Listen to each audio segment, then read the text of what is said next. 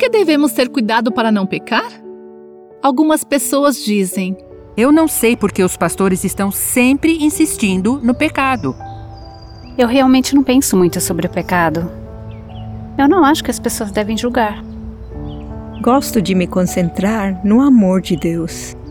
Se realmente nos concentrarmos no amor de Deus, isso nos motivará a evitar o pecado. Foi o amor de Deus que levou Cristo à cruz. Um escritor antigo disse: certamente a alma desse homem deve estar muito doente se pensa em tudo que Jesus sofreu e mesmo assim continua se apegando aos pecados pelos quais esse sofrimento ocorreu. Jesus não sofreu para que pudéssemos ter um passaporte para a felicidade no céu, enquanto continuamos a satisfazer nossa luxúria, raiva, ciúme e orgulho.